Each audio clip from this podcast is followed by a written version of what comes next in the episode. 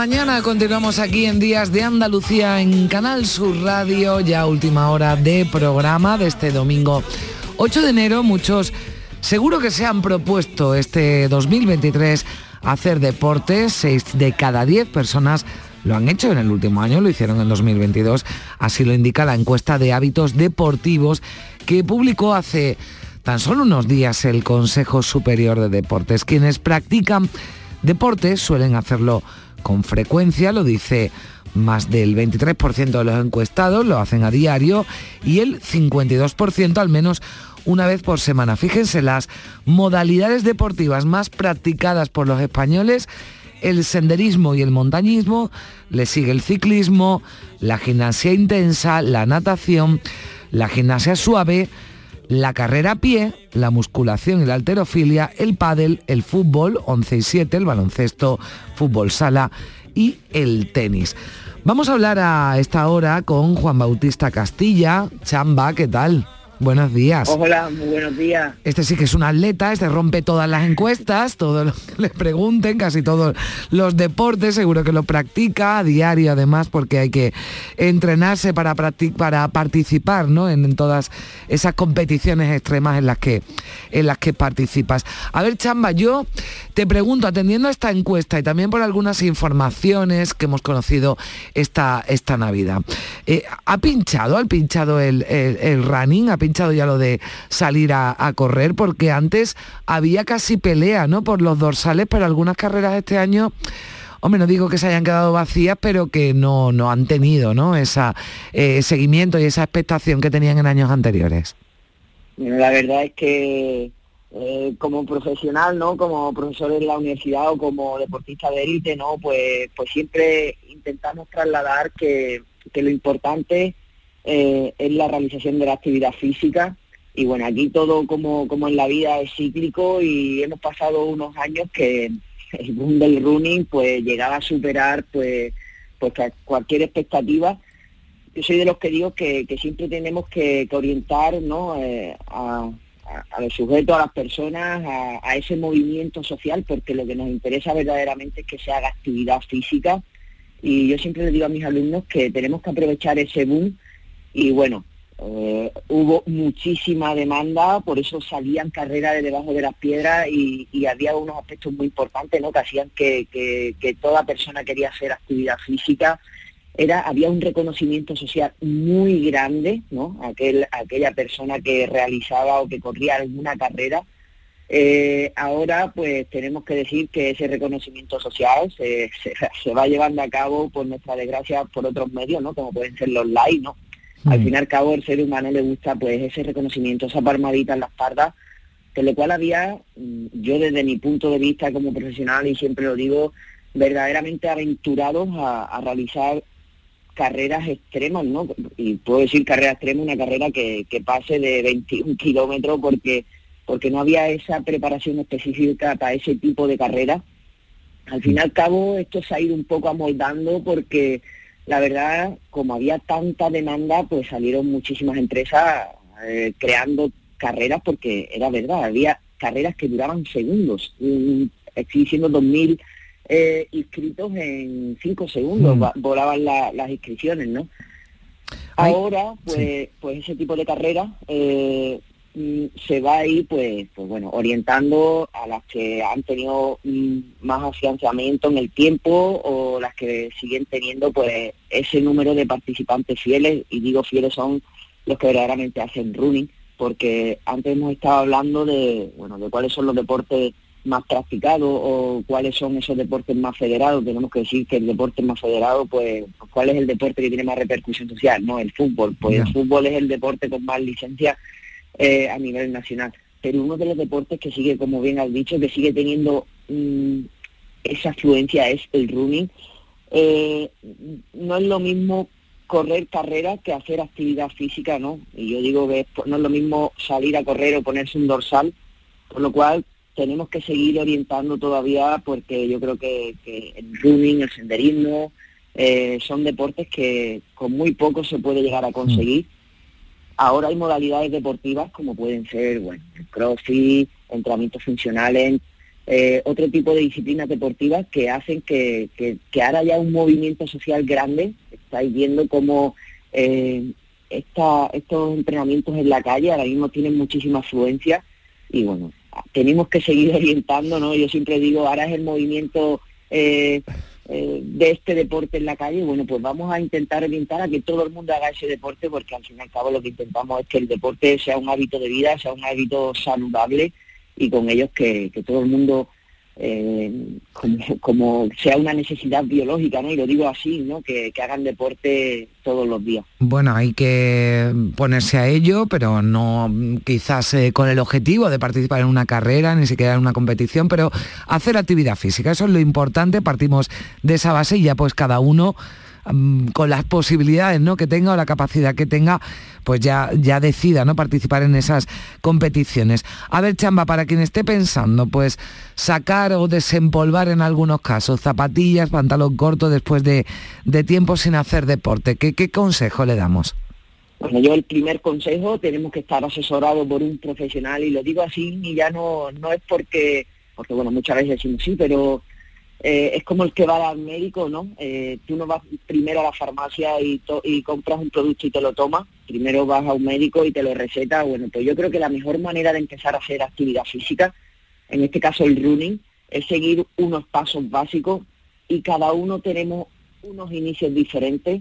Por eso necesitamos, pues yo digo lo primero, ir a un centro deportivo, un profesional en el mundo del running y empezar con eso. Lo más importante es como en una casa, ¿no? Que la base sea lo más estable. Tenemos que hacer unos cimientos muy firmes, porque al fin y al cabo lo que intentamos conseguir es que esas zapatillas no se vuelvan a guardar, ¿no? Esa casona o esa ropa de, atletismo se vuelvan a, guardar en el ropero. Yo siempre digo que eh, las cosas se realizan por uno mismo y no por un tercero. Y muchas veces me dicen, pero ¿cómo que por un tercero? Porque, bueno, hay veces que hacemos cosas por decir, bueno, voy a correr para para dejar de fumar, voy a correr para perder peso, voy a correr, sí, pero al fin y al cabo cuando conseguimos ese objetivo abandonamos, por lo cual es muy importante que, tengamos que hacerlo con nosotros mismos, que, sepamos que esta actividad física es una actividad física que es muy saludable y, bueno, nos va a aportar calidad de vida.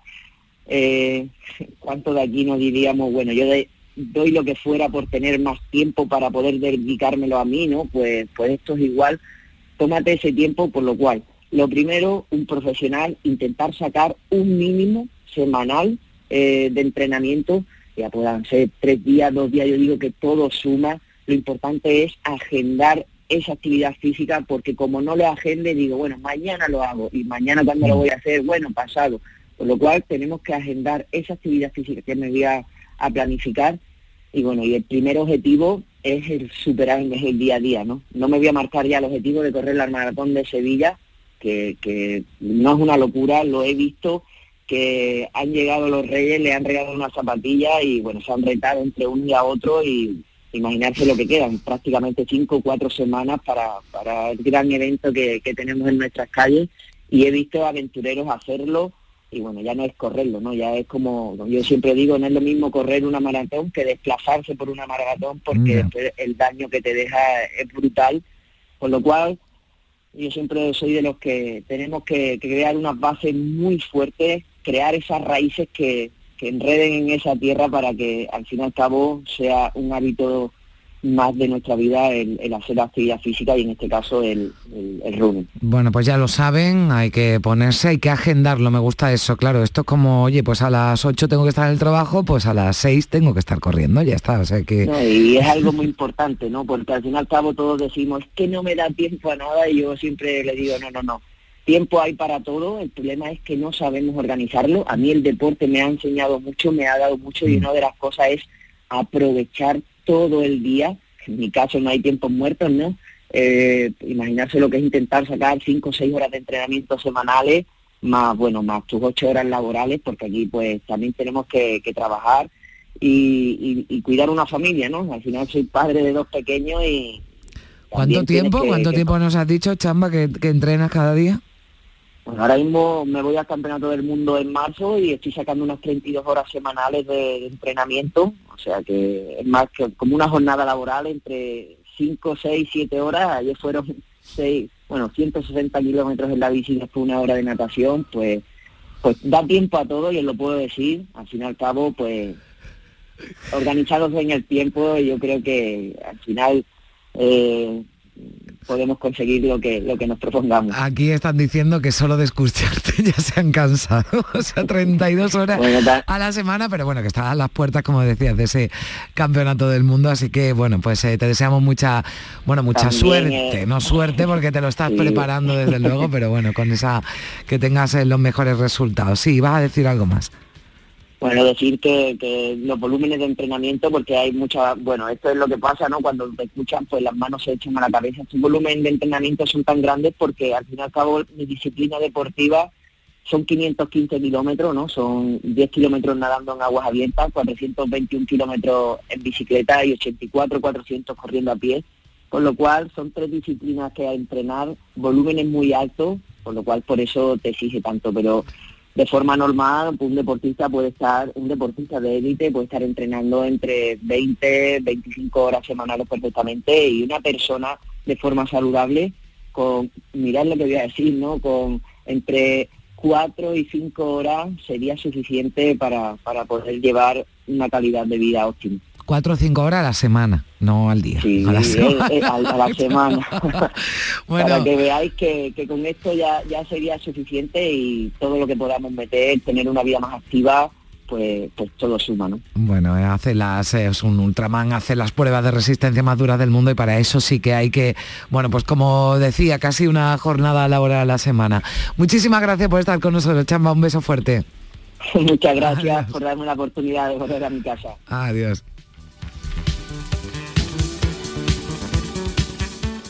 La vida es como un libro y cada capítulo es una nueva oportunidad de empezar de cero y vivir algo que nunca hubieras imaginado. Sea cual sea tu próximo capítulo, lo importante es que lo hagas realidad. Porque dentro de una vida hay muchas vidas y en Cofidis llevamos 30 años ayudándote a vivirlas todas. Entra en cofidis.es y cuenta con nosotros. Ya tenemos lista su cabaña de siempre. Las almohadas a su gusto, de pluma para el señor y ergonómica para la señora. Y nos hemos tomado la libertad de dejar fuera del minibar las botellitas de agua para que estén a temperatura ambiente, para cuidar la garganta de la señora. Sueldazo del fin de semana de la 11. Todos los sábados y domingos puedes ganar un premio de 5.000 euros al mes durante 20 años, más 300.000 al contado. Bien, acostúmbrate. A todos los que jugáis a la 11, bien jugado. Juega responsablemente y solo si eres mayor de edad. Primer Superdomingo de 2023. Almería, Real Sociedad y Granada, Cartagena para almorzar. Rayo Betis y Sevilla, Getafe a la hora de la merienda. Y todo un Atlético de Madrid, Barça para cenar. Este domingo síguenos en la gran jugada de Canal Sur Radio con Jesús Márquez desde las 2 menos cuarto. Más Andalucía, más Canal Sur Radio. Días de Andalucía. Con Carmen Rodríguez Garzón. Canal Sur Radio.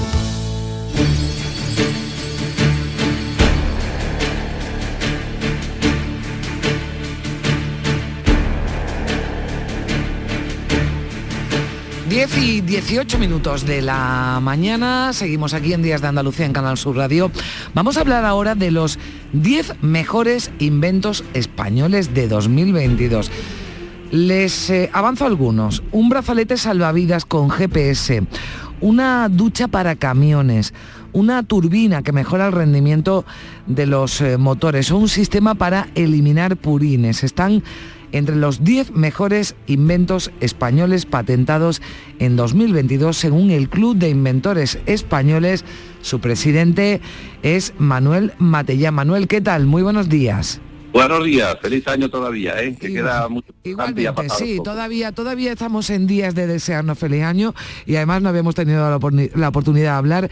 Manuel, a mí me gustaría saber, ahora iremos con alguno de estos inventos, pero ¿qué es lo que se tiene en cuenta para elegir los mejores inventos del año? Bueno, pues eh, una serie de parámetros eh, que atienden básicamente primero a lo que dice la ley, que tiene que ser nuevo, nuevo, nuevo. Todo lo que se patenta no se puede conocer en el mundo, con lo cual pues eh, lógicamente ese es el primer parámetro. Después que tengan contenidos que sean pues eh, eh, de ayuda a las personas, a la naturaleza, todo lo que es medio ambiente, de, lo que es generación después de riqueza y demás, y por tanto después que tengan viabilidad y rentabilidad, eso es el tema.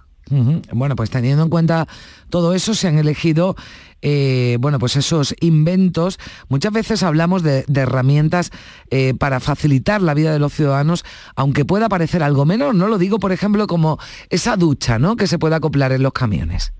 Claro, lo que pasa es que si no conducimos un camión no sabemos las necesidades que tiene ese conductor. Pero ese, ese inventor es un conductor profesional que todo el día está en el camión y se hace trayectos, pues de, de, de yo qué sé, de Madrid a, a Italia o, en fin, recorren pues dos mil kilómetros y todo el día están ahí. Entonces, hombre, cuando hace frío, pues no hace falta andar con la ducha, pero cuando hace calor, que son pues seguramente seis o ocho o nueve meses al año, eh, llega a las áreas de servicio, que es donde puede haber algo, puede haber ducha o no la hay.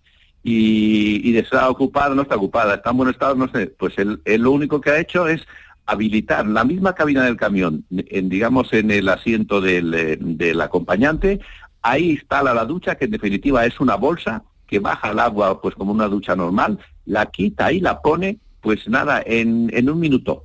Y por tanto tiene la ducha ahí a voluntad, porque, porque es una bolsa plástica y, y, aprovecha el agua de donde pues el, camión siempre lleva presión, con lo cual pues manda, la, manda el agua con presión del depósito que lo calienta en el tubo de escape. Es, es, muy sencillo. Y dice, yo llevo haciendo no sé cuánto tiempo, los compañeros que lo ven, dice, oye, yo quiero una. Por tanto, digamos, dice, es que hay que, hay que tener presente la vida dura del camionero y por tanto yo llego a cualquier sitio, oye, me doy una ducha y voy a dar un, paseo por la ciudad si tengo un tiempo de espera. Bueno, está de fantástico. Lo crea un propio camionero que, bueno, pues que tiene esa necesidad, crea esto y son sus propios compañeros los que ya le, le piden. Claro, uno se inventa algo así y lo tiene que patentar. Bueno, lo debe de proteger, porque si realmente es algo que es útil, que es práctico y por tanto puede aguantar perfectamente la base de un negocio, pues como todas las cosas, dice, oye, yo compro un terreno, después pongo una casa y ¿qué hago? Lo registro. ¿Dónde? En, en la propiedad horizontal. Pues la propiedad industrial tiene también su registro en todo el mundo y por tanto, digamos, la gente va allí y registra eso con el ánimo, primero, de que efectivamente sea el titular exclusivo para explotarlo y segundo, pues para que realmente no lo plagien. Mm. Hay uno, eh, bueno, verdaderamente es uno de los más destacados, lo digo por, por, lo, por, la utilidad ¿no? que, tiene ese brazalete salvavidas con GPS cuando, eh, bueno, pues cada, cada mes, sobre todo los meses de verano, hablamos de, ahogamientos, eh, hablamos de tragedias ¿no? en, en las costas y estamos hablando de un brazalete eh, que a nadie se le había ocurrido, pero que tiene un geolocalizador con el que se puede dar con esa persona que haya sufrido un accidente o que esté, o que esté navegando o nadando. Claro, Carmen, son cosas muy sencillas. Eh, acostumbrados a, lo de todo a 100, es decir, que tenemos un montón de gadgets que, que no valen nada, que valen 10 euros, que valen 2 euros, que valen 20 euros, es igual. Dice, pero esto es elemental, si esto es que es una pieza muy sencilla, la lleva uno en el brazo y a partir de ahí cuando tiene un peligro o lo que sea, pues eh, eh, lo suelta lo suelta y salva la vida, porque lleva dentro pues eh, un, un, digamos, ¿no? Entonces, pues tú ya te agarras a él y, y, y en ese momento hmm. él se pone en conexión con los servicios de emergencia. Y por tanto, pues primero tú ya puedes estar en el agua el rato que sea, porque tienes allí eh, ese globo flotando, y después tienes el aviso dado. si es sencillo, porque, porque son cosas que hoy se hacen pues con muy poco dinero y pueden ir al público a un precio realmente de bolsillo. Hmm. Claro, ah, eh, veo aquí también, por ejemplo, ¿no? Un, dispositivo de pago de peaje remoto. Eh, claro, esto mm, decimos, bueno, ya, ya hay dispositivos con los que se puede pagar el peaje sin tener que, eh, que pasar tarjeta ni que pasar, pero ¿esto qué tiene, qué tiene de, de, novedoso, Manuel? Claro, fíjate, ya hay cosas de esas. Tú entras allí, tienes el tele, de telepago, en fin, que pasa el coche y enseguida tal. Pero este no, este el coche está posicionado siempre, de tal manera que está siempre localizado el coche, de tal manera que cuando pasa, eh, pasa por un sitio, él no, no hay ninguna máquina. Hay unas cámaras, esas cámaras lo leen y por tanto, digamos, ya te van poniendo en cuenta el, el importe del peaje. Pero no es que solamente haga el peaje, sino que está localizado, de esta manera tú puedes localizar un coche que va en contradirección, por ejemplo, y además bloquearlo enseguida. Y por tanto, digamos, está el coche conectado, porque es natural, o sea, si es que esto va a venir, en, vamos, en muy pocos años, el coche totalmente conectado. Estamos mm. conectados siempre, nosotros, eh, a nivel individual, pues el coche con mayor motivo. Si el coche eh, no tiene nada que ver el coche de hoy con el coche de hace 15 o 20 años, y por tanto toda esa electrónica que ya incorpora mucha, el coche es alucinante la cantidad de cosas y de parámetros de información que te da. Pues con esto igual, con esto tú lo tienes ahí y vaya donde vaya siempre está localizado. dices, ¿dónde estará? No, no, está localizado siempre y por eso sirve para el, el pago del peaje y demás. Bueno, a mí hay uno que me llama mucho la atención, pero que tiene su, su, utilidad. Quien no se ha comido alguna vez una hamburguesa ¿no? de, de, varios pisos y ha tenido, bueno, pues dificultad ¿no? para cortarle, para comerla. Bueno, pues hay un cortador de hamburguesas. Claro, eh, como cada vez las hacen más altas, esto es como los pisos, suben, yo que sé, a 200 o, a, o en fin, a 80 pisos para arriba, con las hamburguesas hacen lo mismo, van poniendo capas. Y, claro, dice, eh, en fin, el comensal las coge y no sabe por dónde agarrarlas, porque es que lleva tantas cosas y tantos eh, ingredientes que se va desmontando. Entonces, digamos, eh, alguien, lo mismo con esa necesidad, dijo, esto hay que cortarlo de alguna forma. Tú no puedes poner cuchillos allí porque son cuchillos grandes y no deja de ser un peligro, porque bueno, puede haber una reyerta en el restaurante y se arma la de Dios, ¿no? Entonces, es, eh, como has visto, pues es eso, es un círculo que lleva en medio, lleva un perfil cortante y lleva unas asas en, eh, a, las, a los lados tú coges, aprietas y, y, no y cortas la hamburguesa y no se desmontan y salen los, eh, los ingredientes que tenga la hamburguesa. Pues es una cosa que de las hamburgueserías todas las pueden tener ahí, porque es que alguien tiene que, tiene que cortarlas y no te la van a traer cortada de la cocina. Bueno, Julio Peral se llama el inventor, supongo que alguna hamburguesa se la habrá desmoronado y ya también se le ocurrió, por cierto, le, le, quería, le quería preguntar a Emanuel, porque claro, nos dice, a lo mejor eh, estamos hablando de, de, de, los creadores ¿no? de estos inventos, de personas que tienen otra profesión, pero que se les ocurre esto, pero hay inventores, digamos, hay muchos inventores en España.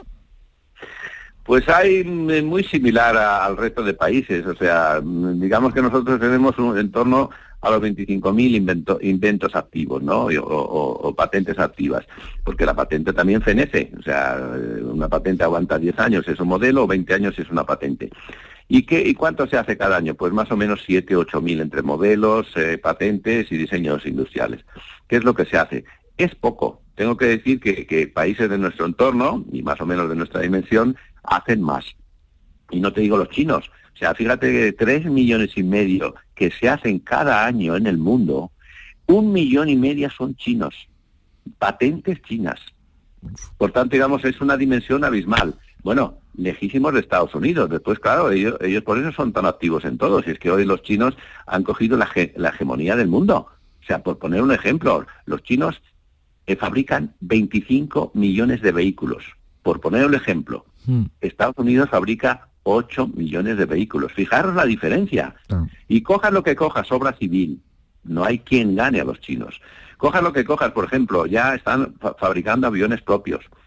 Eh, eh, todo lo que tenía Estados Unidos de los grandes eh, barcos para todo lo que es la aviación y demás, ya lo tienen ellos, esos, esos portaaviones tan adelantados como los, Estados Unidos. O sea, realmente... están en la carrera espacial también a, nivel ¿no? de, la NASA. claro que eh, eh, llevamos 20 años de carrera espacial y ellos en 6 años eh, llevamos en, colaboración, más de 20 mm. años. Ellos lo han hecho solos y han ido a la cara oculta de la Luna. O sea, es algo increíble lo que tienen. Y después la materia prima del mundo se las tienen todas compradas. O sea, no hay, es la mano, es digamos la fábrica del mundo y es eh, hoy hoy no hay quien le pare los pies porque todo es en telefonía, en todo, es que es que es alucinante eh, a dónde están. No se ve todavía, pero, pero está, está sí, porque la opacidad también es una característica también de, China, ¿no? Exactamente. Bueno, pero nosotros hemos querido reconocer hoy a los inventores españoles, esos 10 mejores inventos españoles de 2022. Bueno, Manuel, el próximo año volvemos a hablar de los 10 mejores de, 2023. Gracias por estar con nosotros. Un saludo, adiós. Bueno, las universidades son lugares donde surgen ideas e inventos que nos cambian la vida y esta de la que les habla va a dar mucho que hablar, desaladoras con placas solares. Se trata de una iniciativa malagueña. Agua más S que es capaz de producir 20 hectómetros cúbicos de agua anuales y un excedente de energía diario de 200 megavatios. El responsable del Instituto de Domótica y Eficiencia Energética de la Universidad de Málaga es Francisco Guzmán, que ya nos escucha y al que escuchamos. Hola, profesor, ¿qué tal? Buenos días. Hola, buenos días, ¿cómo estamos? Bueno, ¿cómo funciona esta iniciativa, este Agua más S? Porque las desaladoras tienen el problema del alto coste de luz que requieren, pero aquí ese problema no existiría.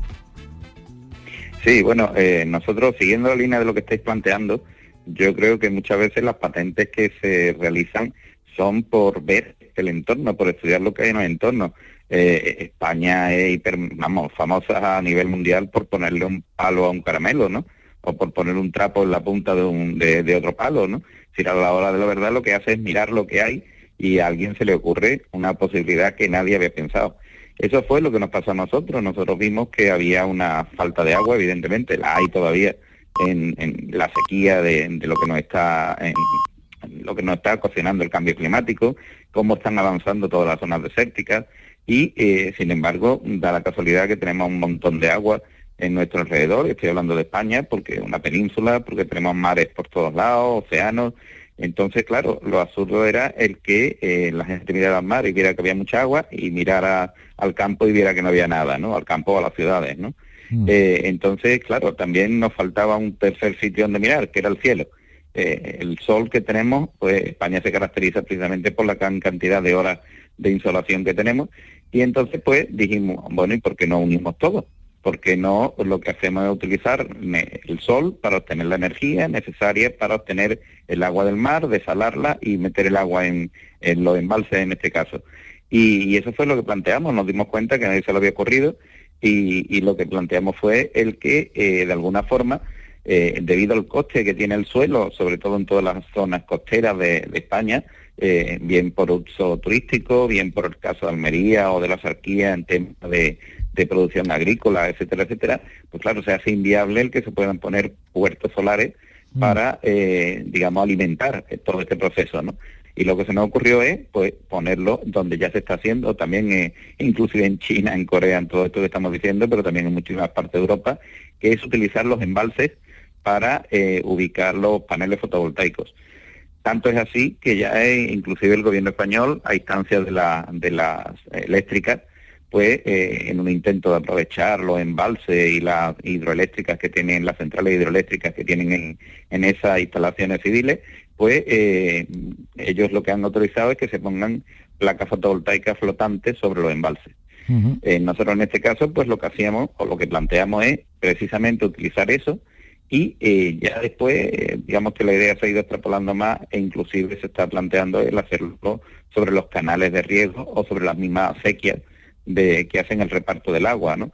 Estoy hablando concretamente de que ya no es solo la experiencia de, Viñuela, que es la que estamos llevando a cabo como principalmente, mm. sino que también en Lebrija, en, Sevilla, se está eh, planteando ya, vamos, ya está prácticamente firmado, el montar también una desaladora, aprovechando el Bajo Guadalquivir, la, la toma de agua que ya tienen concedida, y eh, que está cada vez más salobre el Guadalquivir en ese sentido, bueno, pues aprovechar ese agua que, que era inaprovechable para riego, pues aprovecharla también para regar, desalándola y obteniendo la energía, en este caso como hemos dicho, los paneles fotovoltaicos que estarían sobre las acequias. Hmm. Bueno, decíamos que ese problema de alto coste de luz que requieren, el problema aquí no, no existiría. Eh, nos hablaba del caso de la Viñuela, del caso de Lebrija, también eh, han tenido ¿no? buena acogida, se está estudiando, lo digo por eso de la financiación, ¿no? que también es, es importante por parte del gobierno andaluz. Claro, es que ten en cuenta que el negocio es redondo. porque, como bien has mencionado antes, está solucionando dos de los grandes problemas que tiene actualmente Andalucía y, bueno, como digo, prácticamente España entera y Europa, ¿no? Que es el tema, por una parte del agua y por otra parte de la energía. Porque claro, mm, como bien dice el decreto este que, se aprueba por parte del gobierno andaluz, en este caso los pantanos eutróficos pues se pueden aprovechar un 15% de su superficie para eh, generar energía, ¿no? Y, en el caso de Viñuela estamos hablando de 250 megavatios. Claro, tú produces ahí y eh, a la misma vez, en, digamos, en la toma de que tienes del mar, pues estaría haciendo todo el proceso de desalación y de obtención de sus productos industriales, que esta parte es muy importante porque eh, permitiría mm, utilizar también esa misma energía para obtener eh, hidrógeno verde, magnesio, litio, manganeso, es decir, un montón de, de subproductos que se generarían precisamente de la salmuera y que eh, no se estaban haciendo hasta ahora, aunque la tecnología existe, precisamente también por esa misma causa, por el coste que tiene la energía necesaria mm. para obtenerlo, que los hacía inviable económicamente. ¿no? Ahora con todo esto, pues vamos a conseguir no solamente agua, sino también esos productos industriales y que por ende pues no salgan eh, rechazos, no haga, eh, no haya vertido de salmuera al mar de nuevo, ¿no? que era otro de los grandes hándicaps que tenían la, la desaladora, ¿no? el poder convertir en la zona donde estaban en una especie de mar muerto por aumentar la, salinidad de esa zona. ¿no? Bueno. En este caso no sería así, porque no se devuelve eh, o se devuelve una mínima parte de la salmonera que, que, que se genere ¿no? en la desalación. Pues produce agua, produce eh, energía, eh, respetuoso con el medio ambiente. Aquí está esa iniciativa, agua más S, agua más, la S entiendo que es el sol, ¿no? Eh, no, es sostenibilidad. Ah, sostenibilidad. Bien, bueno, pues... Sí, agua más S sostenible. Bien, bien, bien, bien. Bueno, pues también podría ser el sol, que también tiene mucho que ver en, esta, en esta iniciativa. Bueno, pues eh, agua, agua salada sí que tenemos. sol también aquí en Andalucía, así que de ahí esa iniciativa. Malagueña, Francisco Guzmán, responsable del Instituto de Domótica y Eficiencia Energética de la Universidad de Málaga. Gracias por estar con nosotros y explicarnos este, este proyecto. Muchísimas gracias. Muchas gracias a vosotros. 10 y 35 minutos de la mañana.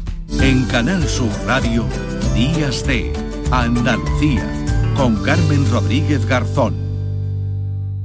En cofidis.es puedes solicitar financiación 100% online y sin cambiar de banco. O llámanos al 900 84 12 15. Cofidis, cuenta con nosotros. Son buenos momentos, son risas, son carnes a la brasa, es gastronomía, es un lugar donde disfrutar en pareja, en familia o con amigos, es coctelería, es buen ambiente, restaurante humo, The Clandestine Grill Company, son tantas cosas que es imposible contártelas en un solo día. Si necesitas un electrodoméstico, ¿por qué pagar de más en grandes superficies? Ven y paga de menos en Tiendas El Golpecito. Tus primeras marcas al mejor precio y una selección de productos con pequeños daños estéticos con descuento adicional y tres años de garantía. Tiendas El Golpecito. Ahorra hasta el 50% en tus electrodomésticos. 954 100 193 y tiendaselgolpecito.es. Noticias, tiempo, tráfico cada día, desde muy temprano, lo tienes en Canal Sur Sevilla, la radio de Andalucía. Humor, ingenio, música en directo, entrevistas. Todo lo tienes en el show del comandante Lara. Y te esperamos los domingos en la medianoche para que disfrutes de la radio más original y divertida. ¡Vas a flipar! ¡Síguenos! El show del comandante Lara. Este domingo en la medianoche. Canal Sur Radio la radio de Andalucía. Días de Andalucía. Con Carmen Rodríguez Garzón. Canal Sur Radio.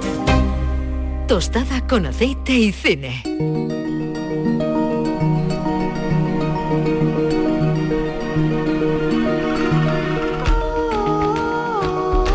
10 y 37 minutos de la mañana, ya está por aquí Juan Luis Artacho. ¿Qué tal, Juan Luis? Buenos días. Hola, Carmen, muy buenos días. ¿Cómo estás? Bueno, pues eh, bien feliz año, ¿no? No nos hemos saludado en, no, es verdad. en este 2023, al menos públicamente, Juan Luis, porque sí, nos hemos felicitado el año a través del, del teléfono y habíamos quedado hoy porque claro, mm, yo pensé, 2023 tiene que traer, ayer hablábamos de la recuperación muy lenta, nos decían de, de la asistencia a las salas de cine, ¿no? Pero pero esto tiene mucho que ver también con la calidad, ¿no? Y con la, eh, bueno, pues con las películas, ¿no? Que lleguen, con la promoción también de las eh, películas que, que lleguen a las salas de cine. Y este 2023 viene, viene cargadito. Yo creo que algunas películas van a llenar, ¿no? Las salas de cine, seguro. Sí, efectivamente, pues igual que cualquier negocio, pues un cine se llena de asistentes y las películas atraen a mucho público. Esta evidencia pues es así mm. y, Avatar 2 pues al final de año ha llenado mm. los cines y ha copado casi todas las carteleras y ha ido mucho público. Bueno, intentamos que, que vayan y que se, sean más diversificados y que no se acumulen todos en unas películas, sino que haya mucha más pluralidad y, y que sea un año que nos recuerde a al 2019, donde fue un año espléndido de, cine y, que vayamos volviendo poco a poco a esa cifra y no ya por la rentabilidad de los negocios, sino por, porque significa que hay mucha gente que va al cine donde creemos que es el sitio natural de, explotar las películas y de poder verlas y disfrutarlas eh, como catarsis, como algo social y como muchas cosas que tiene el cine que no, que no lo tiene la casa por mucha pantalla grande que tengamos o sonido 5.1. Eh, mm. Bueno, vamos a empezar eh, con una eh, película, eh, ¿no? Holly Spider. Efectivamente, empezamos con, con Holly Spider y escuchamos unas cositas de la peli. La policía lleva seis meses sin una pista. Todo el mundo habla de ese hombre. La araña asesina. ¿Cómo es posible que no descubran quién es? Pienso limpiar las calles de prostitutas. No voy a parar. Pues Carmen, arrancamos, esta película se estrena la semana que viene, em, eh, tuvo un premio ya en Cannes, en la sección oficial a Mejor Actriz y también en Sevilla, en el, Festival, de Sevilla. Festival de Cine, ¿no? Estuvo esta película, sí. Efectivamente, gustó mucho, eh, ahí la pude ver yo y también ganó a Mejor Actriz en Sevilla. Y estamos hablando de una película danesa de un director iraní, eh, que se crió y estudió cine en Suecia. Bueno, estas cosas del mundo de la globalización y que se le nota mucho esta mezcla de culturas en, su cine y una mirada muy particular.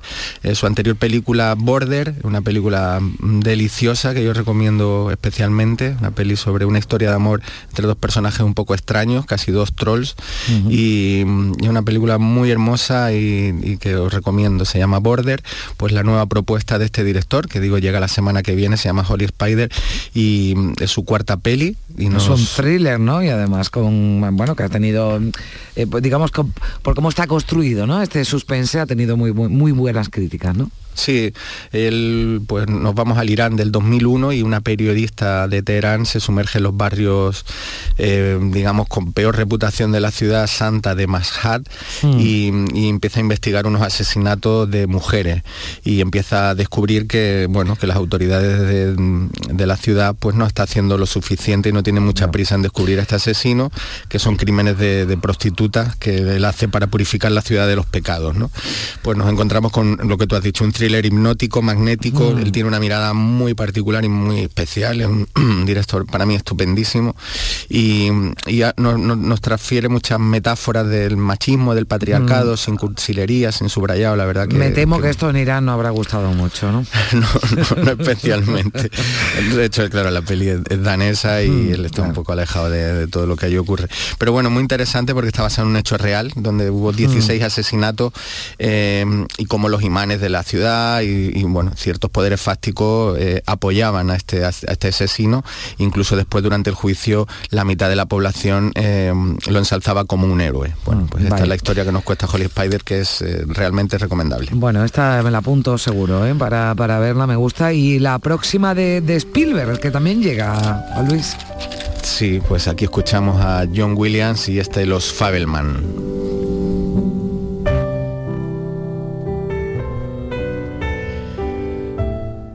Escuchamos un poquito unas notas de John Williams, el músico de cabecera de Steven Spielberg, eh, con esta, esta película semi-autobiográfica sobre la infancia y juventud de Spielberg y nos lleva a Arizona, a final de los años 50, donde un niño descubre un secreto familiar devastador y se arroja y arropa en las películas para ayudar a contar eh, su mundo y a forjar un poco su identidad, ¿no? Un poco es la vida de, Spielberg, todos lo hemos visto así, él dice que tiene mucho de, su, de su propia vivencia y los que la han visto, yo todavía no he podido verla, dicen que es una auténtica maravilla, una película donde se desnuda Spielberg y que hay varios momentos de lo mejor de su carrera. Así que, que tenemos que estar muy atentos. Esta peli que me parece que llega en febrero. Febrero, vale. Mm. Pues y, nada que decir de Spielberg, yo creo, ¿no? Pues eh, la lista de Schindler, Tiburón, Múnich, una peli que a mí me gusta especialmente, que es Ready Player One. No sé si la, has podido ver, de hace pocos años, una película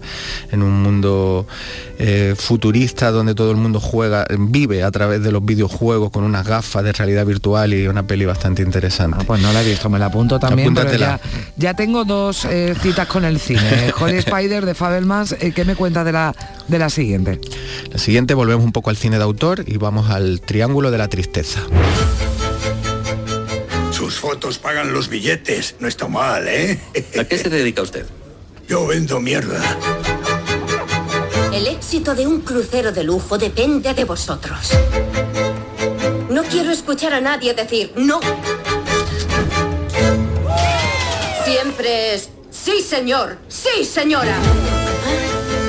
Te lo ordeno. Disfruta el momento. ¿No? No. Pues... A mí así, por lo que estoy escuchando, estoy un poco despistada. A ver de qué va la peli esta. no, no he pillado, no he pillado de qué, va. Cuéntame. Es em, la última película de Ruben Oslund, de un director eh, sueco, que em, es su segunda palma de oro en Cannes. La otra la ganó por The Square, donde ridiculizaba em, el ombliguismo del mundo del arte. Y aquí se centra en ridiculizar y en criticar con mucho cinismo y muy malababa eh, a los ricos, a los oligarcas, a los influencers eh, y trata temas como la adicción al dinero, el feminismo de pose, justo el contrario que hablamos mm. antes de la película de Holly Spider, mm. la lucha de clase y todo con un sentido del humor muy absurdo. Eh, pero que va calando poco a poco. Me gusta un poquito alargado esos gags que ellos utilizan, muy influenciados por los Monty Python, pero eh, pero bueno, que, al final trata como unos temas que nadie se está, lo está haciendo hoy en día y él también mm. con una mirada muy personal. Bueno, ganó con The Square la Palma de Oro de Cannes, que es como mm, el premio más importante de allí, sí, efectivamente, del cine más mm. autoral y ha vuelto a ganarla con este Triángulo de la Tristeza que también pude ver hace unos meses en San Sebastián y la verdad que es, muy potente la película. me la, apunto también, me la apunto también y, y me voy a tener que apuntar también la de Scorsese, ¿no? Pues, pues sí, nos vamos con otro de los estrenos fuertes que es Killers of the Flower Moon.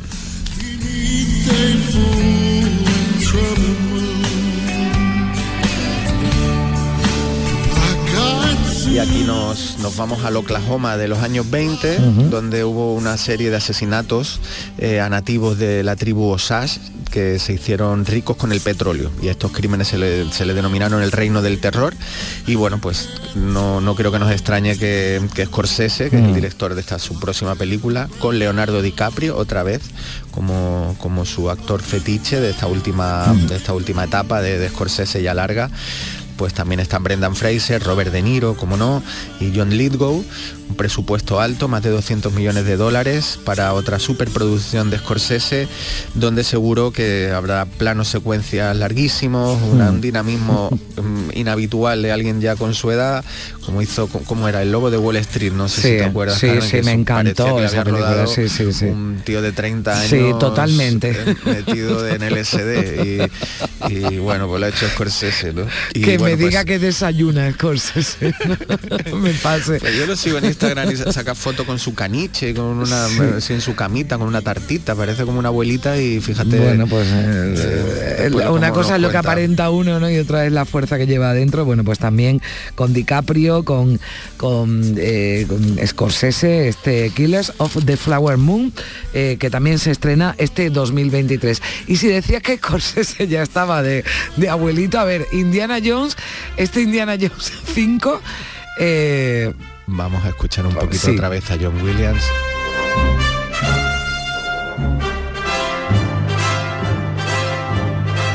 Es el cine, ¿eh? Escuchas esto No, no, y esto- es, es el cine. Pues es la última la última música, o eso ha dicho, se va a retirar John Williams con esta Ah, sí.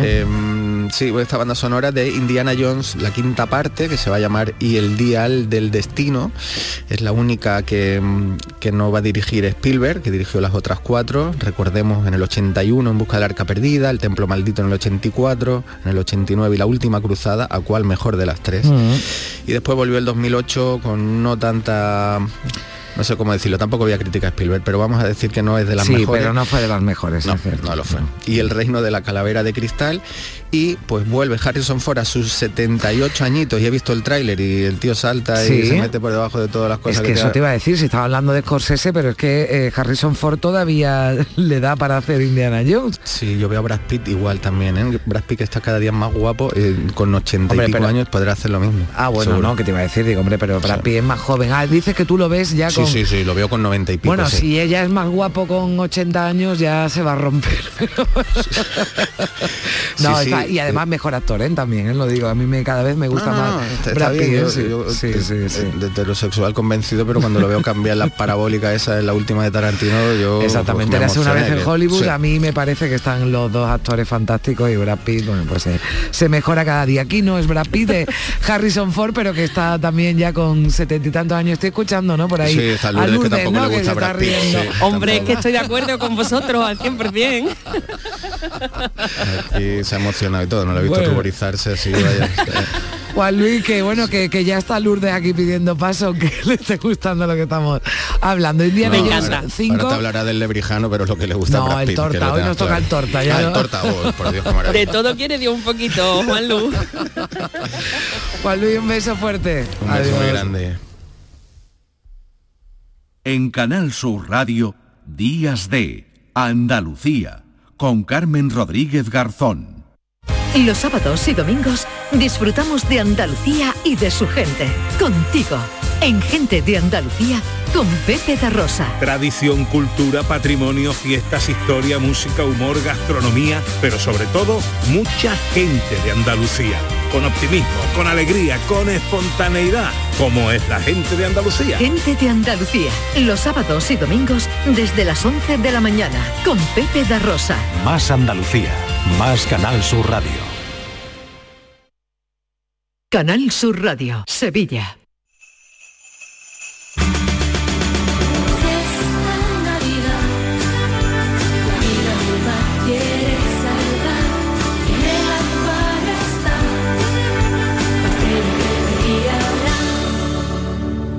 Un océano de Navidad. Acuario de Sevilla. Este lunes desde la 1 y 5 de la tarde, la tertulia de la jugada de Sevilla te llega desde el restaurante Hummo, de Clandestine Grill Company, con la última hora de tu equipo y el análisis con los protagonistas. La brasa más canalla de Sevilla se cocina al carbón en San Bernardo. Restaurante Hummo, de Clandestine Grill Company, en calle Juan de Mata Carriazo número 4. En Canal Sur Radio, Días de Andalucía, con Carmen Rodríguez Garzón. Compás.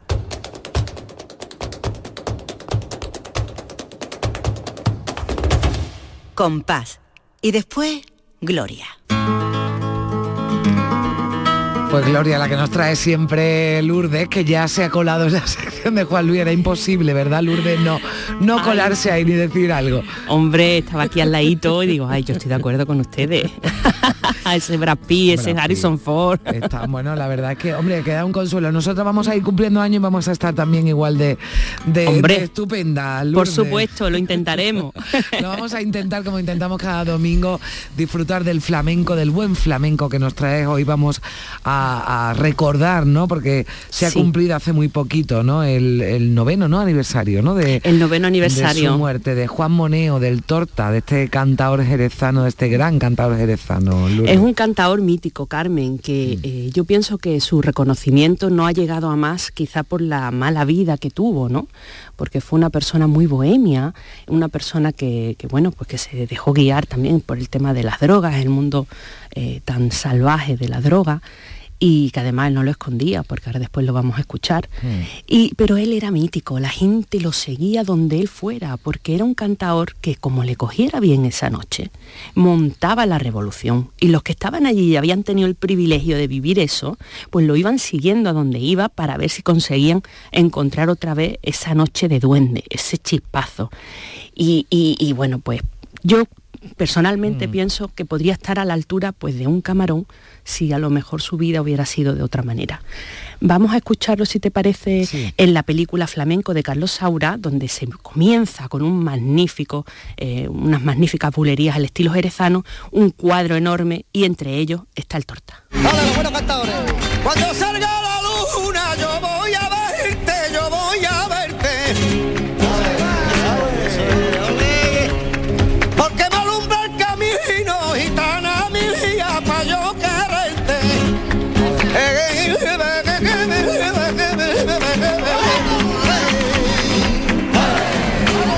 Además, él era el rey de la bulería, Sí, Carmen. sí, sí, él todos los palos los cogía porque era muy buen aficionado. Cuando decimos que un cantador es buen aficionado, es que le gusta el cante y sabe cantarlo todo. Pero hay algunos, algún cante que se le da mejor que otro. Y en este Pero caso la bulería, ¿no? Por que- bulería era un rey, era un dios. Y como le cogiera bien, pues era fantástico. Y además tenía ese don del compás que lo lleva innato, que es como respirar para el que lo tiene, ¿no? Mm, Y él, Y- y él lo tenía, lo tenía, ¿verdad? Y él lo tenía, efectivamente. Él desde muy chiquitito, pues él era de- del barrio de San Miguel, de Sí. Jerez de la Frontera.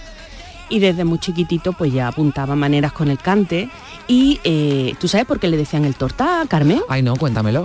Pues mira, le decían el torta porque allí en San Miguel había un sargento que mm, se le iba mucho la mano y le decían el torta.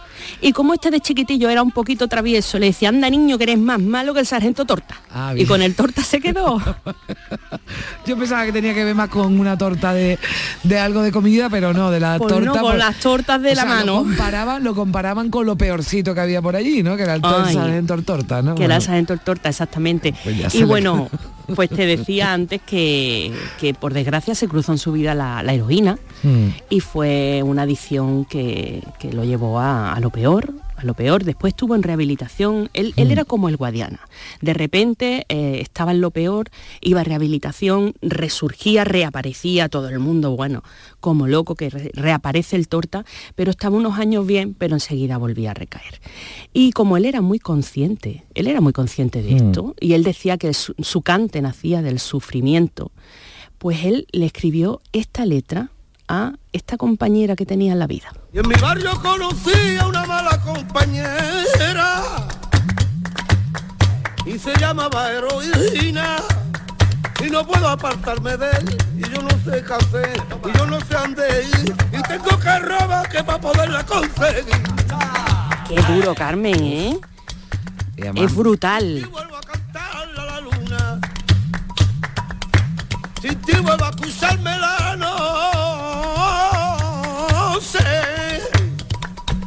me ven en drogarme que nadie me lo. Drogado.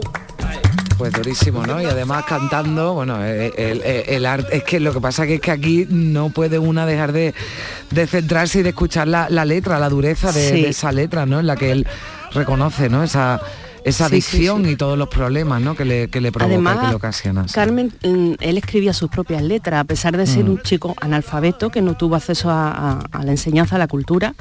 Él escribía sus propias letras y tenía una memoria prodigiosa que le hacía acordarse de las letras. Además, eran letras muy elaboradas y letras con una complejidad, no eran letras sencillas. Y sin embargo, pues él era capaz de tirarse una noche entera cantando por bulería, no repetir ni una letra y que además fueran suyas. Porque aunque le gustaba mucho acordarse de otros compañeros como Camarón, como Luis de la Pica, también jerezano, pero a él le gustaba cantar sus, sus propias letras, él lo reivindicaba. También decía que no le gustaba el cante como si fuera una mercancía, que a él no le gustaba eh, que le pagaran, que le gustaba cantar cuando él quisiera, pero reconocía Por eso que decías tú también que tenía días mejores. Sí, es- y además, eh, eh, como era también tan anárquico, pues a lo mejor estaba anunciando un festival y no se presentaba. Entonces tuvieron que ponerle cláusulas de penalización en los contratos para asegurarse de que iba y que llegaba a tiempo. Porque verdaderamente el hombre era anarquía pura, todo lo que ganaba se lo gastaba. Dicen que la única vez que pudo ahorrar algo es cuando estaba en terapia y tenía un tutor que le administraba el dinero. Y gracias a eso, pues el hombre tuvo unos ahorrillos. Pero la verdad es que, eh, bueno, pues en lo personal, pobre era un poco calamidad. Sí, nos decía, ¿no? Al principio, Lourdes, que si hubiera tenido otro tipo de vida, pues seguramente hubiera triunfado más, ¿no? Y bueno, y aún así, Sí. él tiene un nivel Sí, mítico sí, brutal entre los aficionados. Él es como un dios Sí, entre los porque aficionados. además el otro día te lo comenté, yo estuve en un homenaje que le hicieron, bueno, tres añitos, ¿no? Habían Después. pasado desde su muerte, después de su Sí. muerte en la Plaza de Toros de, de Jerez y, y, bueno, allí se juntaron lo más grande, lo más grande Ahí del estuve yo, flamenco, Carmen, ¿no? sigo por aquí. Ahí Ah, estuve yo. También estuvo. Sí, sí, sí, salió Jerry González a- casi por la mañana. Sí, bueno, yo, yo no llegué ya al final. eh, El que no porque- llegó fue Jerry tampoco, subió un poco tambaleándose. sí.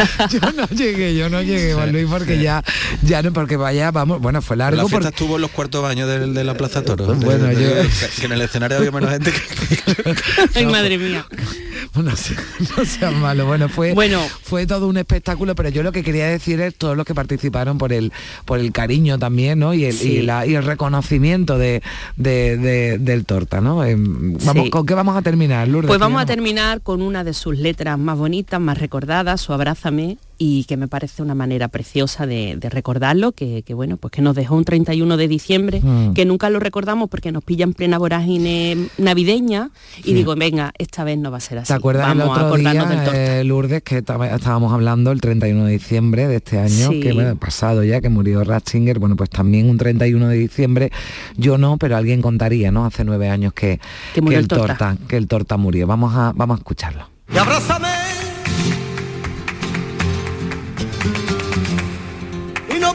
dónde vengo no me diga lo que siento yo solo te quiero amar pues con un abrazo, un abrazo este que nos regala también esta maravilla que nos ha traído hoy Lourdes, recordando al Torta, un abrazo mando Lourdes y también a Juan Luis que se ha quedado allí, así que otro para ti. Un beso fuerte. Otro fuerte, Carmen. Gracias y abrazos también a todos los oyentes que nos han estado acompañando en esta mañana de domingo aquí en Días de Andalucía. Feliz domingo, feliz semana a todos.